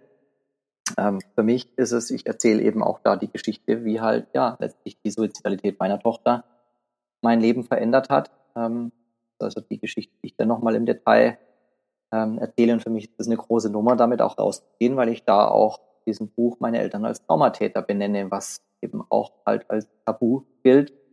Ähm, aber mir das halt super wichtig ist, ähm, das Kind zu benennen, weil ich ja damit auch aus dieser Schuldschleife rauskommen möchte, denn es ist ja niemand schuld. Auch meine Eltern sind nicht schuld, dass das so ist, wie es ist. Ja? Ähm, also es geht mir darum, so ein bisschen ja, Türen zu öffnen, Menschen Mut zu machen, dass Veränderung möglich ist, egal wo man steht, äh, dass es sich lohnt, ja, die eigenen Themen anzuschauen, dass es ja lohnt, sich selbst zu zeigen, in die eigene Größe zu kommen. Ähm, und ähm, ja, auch dieses Projekt hat entsprechend jetzt länger gebraucht, als es geplant war, weil auch da eben eine innere Entwicklung halt notwendig war, diese ganzen inneren Prozesse, die da, die da dranhingen. Und jetzt ist es am 21.09. soweit, wo man das Werk dann ähm, ja, erwerben kann und gleichzeitig unterstützt man damit eine Initiative, die sich darum kümmert, ja, eine gesunde Autonomieentwicklung für emotionale Freiheit fördern. Das heißt, da soll ein Spendenkopf aufgebaut werden, über den Menschen gefördert werden können, die sich halt selber ähm, eine Coaching-Begleitung oder eine psychotherapeutische Begleitung halt nicht leisten können. Und da orientiere ich mich so ein bisschen an der Arbeit von Franz Ruppert, ähm, der Traumatherapeut, als Traumatherapeut auch Vorwort geschrieben hat für das Buch. Der hat auch einen Verein, wo er entsprechend Menschen unterstützt. Ähm, da genieße ich gerade selber eine Unterstützung für meine Traumaarbeit. Ähm, und ähm, ja, mir geht es darum, mh, hm, als Vision in, in zehn Jahren, innerhalb von zehn Jahren eine Million Menschen äh, in zehn Sprachen Thema Trauma zu sensibilisieren. Ah. Ja. Amtlich, schönes Ziel. Das über ja, Bücher, Podcasts, Interviews, Impulse etc., weil ich das super, super, super wichtig finde, dass halt auch diese, das ja vorher auch genannt, das Thema Trauma ist jetzt auch so ein bisschen inflationär, aber dass es darum geht, das zu enttabuisieren und Menschen den Zugang dazu zu geben, die, ja, wie ich, ähm, für die das ein Schlüssel sein kann, sich mit der eigenen Biografie, den eigenen Themen, den eigenen Bedürfnissen mehr auseinanderzusetzen, die aber gar nicht wissen, dass das was mit ihnen zu tun hat, die vielleicht denken, ja, ich bin doch nicht krank, ich bin doch traumatisiert, ich habe doch nicht irgendwie, ich habe doch nichts so, dass man eben lernt, um was es da eigentlich geht, nämlich Bedürfnisse und sich selbst wieder zu führen, mit sich wieder in Kontakt zu kommen, um ein Leben in Liebe und Leichtigkeit zu führen, aber ohne dieses spirituelle, äh, soll ich sagen, diesen Overhead von, ja, du quasi musst nur deinem Guru folgen oder musst nur diesen und jenen Kurs besuchen oder keine Ahnung, dich esoterischen Kreisen bewegen. Da ist alles Liebe und Leichtigkeit. Nämlich auch nicht. Kann nämlich auch sehr schnell eine Trauma-Überlebensstrategie sein. Absolut ist der spirituelle Bypass. Und das ist ein ernsthaftes Problem in der New Age-Szene, dass äh, man kann nicht einfach ein gutes Leben mal schnell her manifestieren zwischen äh, früh aufstehen, kalt duschen und ein äh, Chai Latte trinken. Genau. Sondern äh, das ist harte Arbeit und es sind Rückschläge und es geht nicht geradeaus vorwärts und es ist ganz, ganz viel Lernen dabei. Und das mag schon sein, dass sich Sachen manifestieren. Das ist alles äh, gar keine Frage, aber das ist nicht die eine Magic Bullet, mit der das Leben gut wird. Das sehe ich auch eine ganz große Gefahr in der spirituellen Szene, auf jeden Fall. Ja, und dem möchte ich eben auch begegnen. Ich habe gerade jetzt die Tage ein Video darüber gemacht, Spiritualität und Glaube als Trauma-Überlebensstrategie, wo ich auch so ein bisschen meine Gedanken dazu geteilt habe.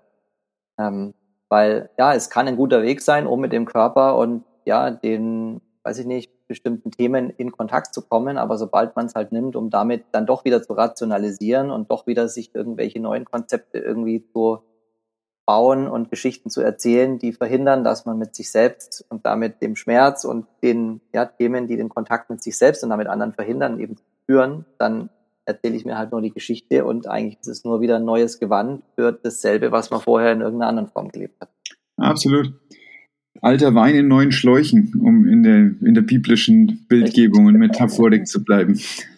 Ja, das ist mir ein sehr, sehr, sehr großes Anliegen und deswegen danke ich dir, Christoph, dass ich heute äh, ja in deinem Format auch darüber sprechen darf, weil mir halt super wichtig ist, das zu entstigmatisieren, dass eben bei Trauma nicht darum geht, du bist nicht okay, sondern es geht darum, dass du mit dir selber wieder in Kontakt kommst und lernst, was ist es eigentlich, was du brauchst und war, was ist es, warum du dich gerade nicht spürst und vor allem, was kannst du tun, um dich selber wieder zu führen? Und bei mir ist es halt tatsächlich dieses im Kontakt mit der Natur zu sein, in Bewegung sein. Ich führe die meisten meiner Telefonate in Bewegung.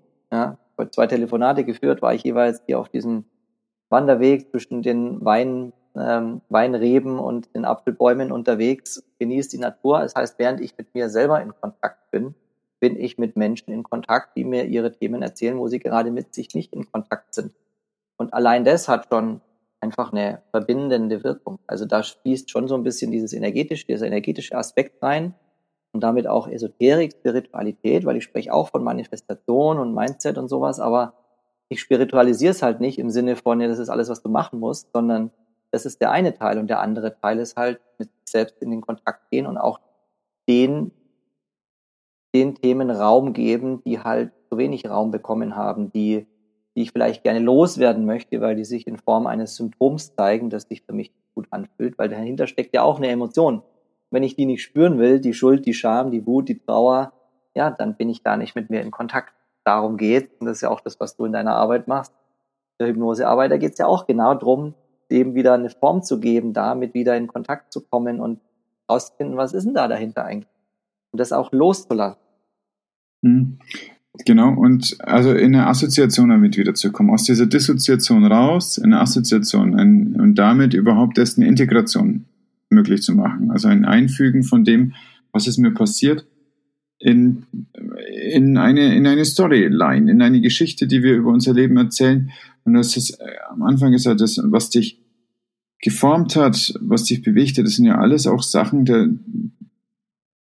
die waren vielleicht notwendig in der Art und Weise. Ne? Es, es ging gar nicht anders. Und ich war neulich bei einem Seminar, da musste ich so Method Acting machen und ich wollte Wut haben und habe mir Sachen aus meiner Vergangenheit hergeschaut, wo ich dachte, das hilft mir bestimmt, wütend zu sein. Und ich habe es nicht geschafft, auf der Bühne authentisch Wut darzustellen. Es war mir nicht möglich. Und im Nachgang, als ich das mit der Gruppe reflektiert habe, ist mir gekommen, ich bin nicht mehr wütend deswegen. Sondern eigentlich innen drin war ich dankbar für das, dass mir das passiert ist, weil alles das war notwendig, damit es mir so geht, wie es mir jetzt geht. Hm. So. Ja. Wusste ich natürlich vorher nicht. Ich dachte, da holst du mal, greifst du mal schnell Wut ab, ja, aus dem Feld. ja, das hat nicht ja. geklappt. So. Grad, grad aber das war notwendig. Ich war aber zu Zeiten in meinem Leben sehr wütend. Hm. Wegen dieser Menschen und wegen dieser Situationen. Aber natürlich äh, war viel von der Wut auch auf mich, dass ich mich verhalten habe, so dass es wehgetan hat, mir und anderen Menschen. Und Inzwischen ist das viele Jahre her und ganz viele Schritte der Entwicklung und ganz viel, was ich über mich gelernt und akzeptiert habe. Und auf einmal kommt keine Wut mehr, wenn ich da dran denke. Hm. Das war ein, also ein sehr interessanter Moment. Ich habe mich erst wie ähm, versagend gefühlt in der Situation, was mir nicht gelang, eine Emotion authentisch rüberzubringen, aber letztlich war ich ganz gesegnet eigentlich mit der hm. Erkenntnis. Hm. Ja, kann, ich mir, kann ich mir sehr gut vorstellen. Ja. Ei, spannend. Ich möchte auf jeden Fall deinen Podcast in die Show Notes packen. Ich möchte dein Buch in die Show Notes packen und wir machen es dann, wenn es rausgekommen ist, sodass wir dann einen Link machen, auch zu deiner äh, Sammelaktion, sodass dann Menschen da möglichst reichhaltig beitragen können und was mit sich raus, also für sich rausziehen können. Und ja, ich habe total Lust, deinen Weg noch weiter zu verfolgen. Das wird total spannend, was du noch vor dir hast, glaube ich. Ja. Ich bin sehr daran interessiert, wo deine Intuition dich hinführen wird. Das bin ich tatsächlich auch, Christoph. ich, ich. werde ja auch oft gefragt, so ja, wo geht es jetzt dann für, für dich als nächstes hin und was hast du noch geplant und so und ich kann es oft gar nicht sagen. Also ich sage, meine Antwort ist oft, jetzt in diesem Moment fühlt sich so an, dass das ist so die Antwort. Und im Moment fühlt es sich für mich so an, beziehungsweise diesmal ist es relativ konkret, dass ich mich ähm, übermorgen mit jemandem treffen werde. Der hat hier ein, ich nenne es mal Bauernhaus in den Bergen. Ähm, irgendwie so ein forstwirtschaftlicher Betrieb, das sind auch ein paar Tiere und ja, da halt immer wieder Menschen, die ihm da so helfen und mir tut eben die Arbeit mit Holz. Die mag ich so wahnsinnig gern. Das erdet mich so, das verbindet mich, da spüre ich mich. Ich mag auch körperlichen Aspekt, draußen sein irgendwie. Und ich mag jetzt ja tatsächlich irgendwo so eine Phase haben, wo ich so ein bisschen als Volunteer auch so mitarbeite und gleichzeitig möchte ich natürlich trotzdem weiterhin nebenbei meine Pulsvideos und Podcasts und äh, das Buch rausbringen und so weiter. Aber mir geht da ganz viel drum, mir selber Raum zu geben für das, was halt bei mir ansteht. Und auch diese Phasen wechseln dann so ab. Also es gibt dann Phasen, ja, dann lege ich meinen Wandertag ein und dann gibt es einen Tag, da bin ich nur komplett mit mir verbunden. Dann gibt es einen anderen Tag, da, ja, da, da nehme ich ein Impulsvideo nach dem anderen auf, weil im Gehen bei mir tatsächlich dann auch Dinge arbeiten, die ich gerne festhalten möchte. Ähm, dann gibt es Phasen der inneren Arbeit. Ich habe letzte Woche selber Trauma Traumaarbeit gemacht. Das heißt, da ging es um meine Themen. Da ja richtiger Deep Shit hochgespült worden, mit dem ich jetzt gerade noch lernen darf, umzugehen.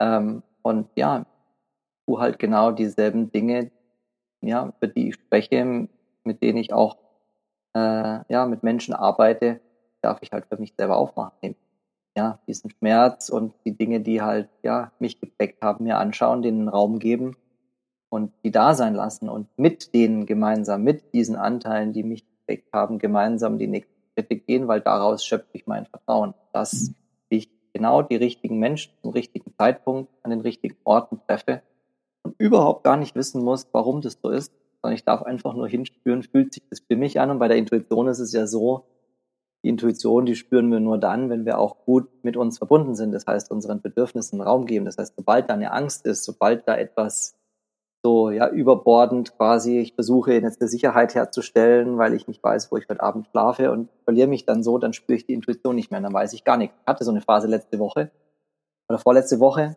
und dann war es halt so, ja, dann bin ich erstmal da geblieben und habe mich um mich gekümmert, bis ich mich wieder gespürt habe. Mhm. Jetzt bin ich Sauerstoffmaske aufgesetzt. Richtig. Und das hat mir natürlich erstmal nicht gefallen. Also diese Erkenntnis, so dass ich jetzt halt nicht einfach weitergehen kann und ja, mich jetzt nicht spüre. Ich, Christus, ich muss lachen, weil, also, das dann, weißt, dieses Wissen zu haben, wie das alles so ist, aber dann selber in dem Moment, wo du das erlebst, genau so halt in diesem Ding drin zu sein, voll assoziiert, die Trauma-Überlebensprogramme greifen, du machst was, wo du in dem Moment genau weißt, totaler Quatsch, steck das Handy weg, schau nicht mehr wegen der Übernachtung, bleib jetzt einfach da sitzen und warte, bis du dich spürst. Und dann sitze ich zwei Stunden an diesem Busbahnhof in echt einer unangenehmen Atmosphäre, weil du weißt ja, wie so Bahnhofsumgebungen so sind. Da lebt man auch sehr viel Trauma. Ähm, und ähm, ja, es war unangenehm, ich wollte da weg, aber ich, da ist ein Bus nach dem anderen vorbeigefahren und ich dachte, ja, fahre ich jetzt ins Pitztal, fahre ich jetzt ins Ötztal, bleibe ich jetzt hier? Nicht gespürt, ich habe es nicht dann musste ich lachen und ich dachte, so, jetzt packst du deinen Rucksack, jetzt gehst du hier, suchst du dir irgendwie ein Hotel und äh, bleibst jetzt hier erst mal eine Nacht und schaust, wie es weitergeht. Und ja, so habe ich es gemacht und dann kamen auch die nächsten Kontakte und Impulse und dann, ja, hat sich das Ganze wieder gelichtet mit dem mich selber spüren. Aber auch wenn dann natürlich diese Ungeduld da ist, ja, dann bist du ja sofort wieder im Druck und dann ist es eng und dann, ja, da passiert halt nicht, zumindest nicht das, was man sich wünscht, Leichtigkeit. Auf jeden Fall. Äh, Christian Gärtner hat es mal gesagt, dass die einzige korrekte Antwort auf die Frage, und bist jetzt erleuchtet, wäre, einen alten Scheiß bin ich. Ja. und so ist es. Also es ist ganz leicht dann äh, mit weisen Worten das Verhalten von anderen äh, zu bedenken und dann ihnen vielleicht sogar helfen zu können. Und dann rutschen wir selber in Situationen, wo unsere alten Muster eins zu eins durchschlagen und dann muss ich okay, ein Scheiß erleuchtet, erleuchtet bin ich. Richtig, ja. Und da auch, wenn man dann auch über sich selber lachen kann, auch in ja, so voll. Momenten. Also ich kann mich erinnern, ich habe auf den Azoren, da bin ich in einer toxischen Umgebung gelandet, habe das dann auch gemerkt, konnte mich dann da abgrenzen, hatte aber mein Geld ist, ja, mein Budget ist ausgegangen, wusste auch nicht so richtig, wo ich jetzt eigentlich hin soll, weil ich keinen Plan B hatte. Ähm, und habe dann nur gemerkt, okay, ich, ich möchte hier weg und äh, habe mir einen Flug gebucht nach Madeira rüber, wo ich halt zuvor schon war und ähm, ja, habe aber dann den Flug verpasst, auf, also, um es abzukürzen. Ich habe in meinem Leben, ich bin unglaublich viel geflogen, Geschäftsreisen. Ich habe noch nie einen Flug verpasst. Bin schon mal zum Terminal gerannt, aber ich habe noch nie einen Flug verpasst. Christoph da als privat unterwegs war. Und eben genau das durchlebt habe, wovon ich halt selber in meinen Impulsen und Dingen spreche und wenn ich mich mit meiner Arbeit beschäftige, habe ich genau das erlebt, weil es war halt dann morgens so. War kein Uber verfügbar. Taxi habe ich keins erwischt. Auf der Insel ist es üblich, sich per Anhalter mitnehmen zu lassen, also dass einen auch Menschen mitnehmen. Da sind Autos vorbeigefahren noch und nöcher, keiner hat mich mitgenommen. Aber ganz ehrlich, ich habe so solche Bad Vibes, so eine Energie ausgestrahlt, ich hätte mich selber nicht mitgenommen, wenn ich an mir vorbeigefahren wäre. Und dann war ich am Flughafen unten, habe die falsche Abzweigung noch, noch genommen und war dann oberhalb vom Terminal und da kam man dann nicht runter, musste wieder außen rum und dann ja, sehe ich halt, wie der Flieger halt äh, da losrollt und da musste ich echt lachen und habe gedacht, ja, Und dann in dem Moment ist es leicht geworden. Auf einmal grüßen mich Müllfahrer, auf einmal lachen mich die Leute an, die mich da mit meinem Gepäck sehen, auf einmal treffe ich einen total netten Vermieter, der mir dann noch zwei Tage ein super schönes Apartment zur Verfügung stellt. Ich hatte das Privileg, die Insel noch mal in einer ganz anderen Energie zu erleben. Auf einmal war die Leichtigkeit wieder da. Aber zuvor war halt, boah, Druck, das muss jetzt und das kann doch nicht. Und ja. Das ist schon ein bisschen lustig, die Geschichte. Ja. Aber in dem Moment auch anstrengend. Ja, und es wird halt in dem Moment leichter, wenn man auch dann eben halt sowas, wenn bei mir das dann auch ja so betrachten kann. Also ich habe mir dann das Handy vors Gesicht gehalten, habe das dann aufgenommen und habe das geteilt. Und ja, entsprechend die Energie kam dann halt auch rüber. Also das war einfach so ein, weil es ist halt, es war, it is what it is. Ich konnte es nicht ändern. Das war in dem Moment, war wie so, so, so, ein, so eine Surrender-Erfahrung. So, ja, ich muss, ich muss es jetzt halt annehmen, was es ist. Und zuvor habe ich es halt versucht, irgendwie zu kontrollieren. Und der Druck ist größer und größer und größer geworden. So. Ja, ich dachte, okay, was ist das Geschenk dabei? Zwei extra Tage auf der Insel in einer schönen Umgebung. Wunderbar. Anders als ich es mir erhofft hatte oder gedacht hatte, als es mein Verstand vorgesehen hatte oder ja, und dann war es halt genau das. Dankeschön. Das rundet das auch alles ganz schön ab, diese Erzählung. Ich wünsche dir maximalen Spaß und Ruhe gleichzeitig auf der Berghütte. Das klingt sensationell, was du davor hast und das äh, finde ich ganz schön. Ich danke dir für deine Zeit, ich danke dir für deine Offenheit.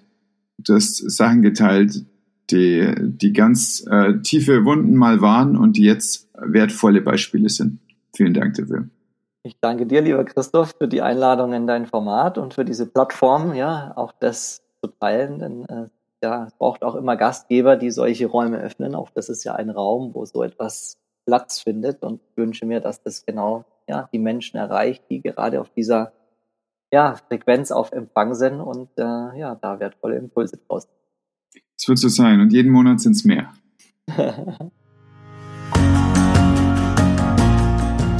Du findest Manuel auf all seinen digitalen Kanälen und die Links dazu gibt's wie immer in den Show Notes.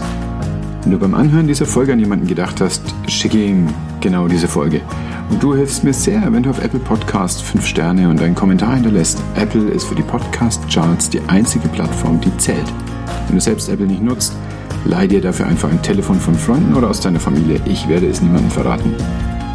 Schreib mir sehr gerne, welche Fragen bei dir aufploppen, was dich an Themen weiter noch interessiert was du zu den Themen dieser Folge noch wissen willst, schreib mir auf podcast.christophmauer.de oder sprich mir auf speakpipe.com slash christophmauer alles, was du wissen willst oder was du mir sagen willst. Nun aber genieß deinen Tag, pass gut auf dich auf. So, und jetzt abschalten.